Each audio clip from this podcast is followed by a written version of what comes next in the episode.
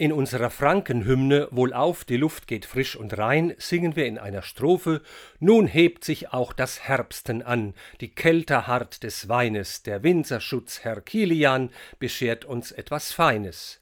Zum Herbst und zum Herbsteln gehören die merklich kürzer werdenden Tage, manchmal der Frühnebel, das Ernten in den Gärten und auf den Äckern.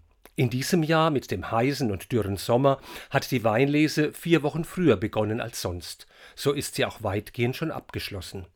So haben die Winzer ihre Arbeit in den Weinbergen beendet. Nun beginnt ihre Arbeit im Keller.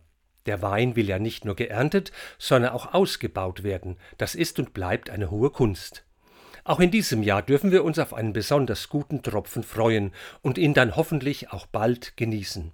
Übrigens macht sich die im Frankenlied besungene frische und reine Luft jetzt im Herbst auch dadurch bemerkbar, dass sie uns um die Nasenspitze weht und dann und wann das eine oder andere Tröpflein aus dem feinen Näschen hervorbringt.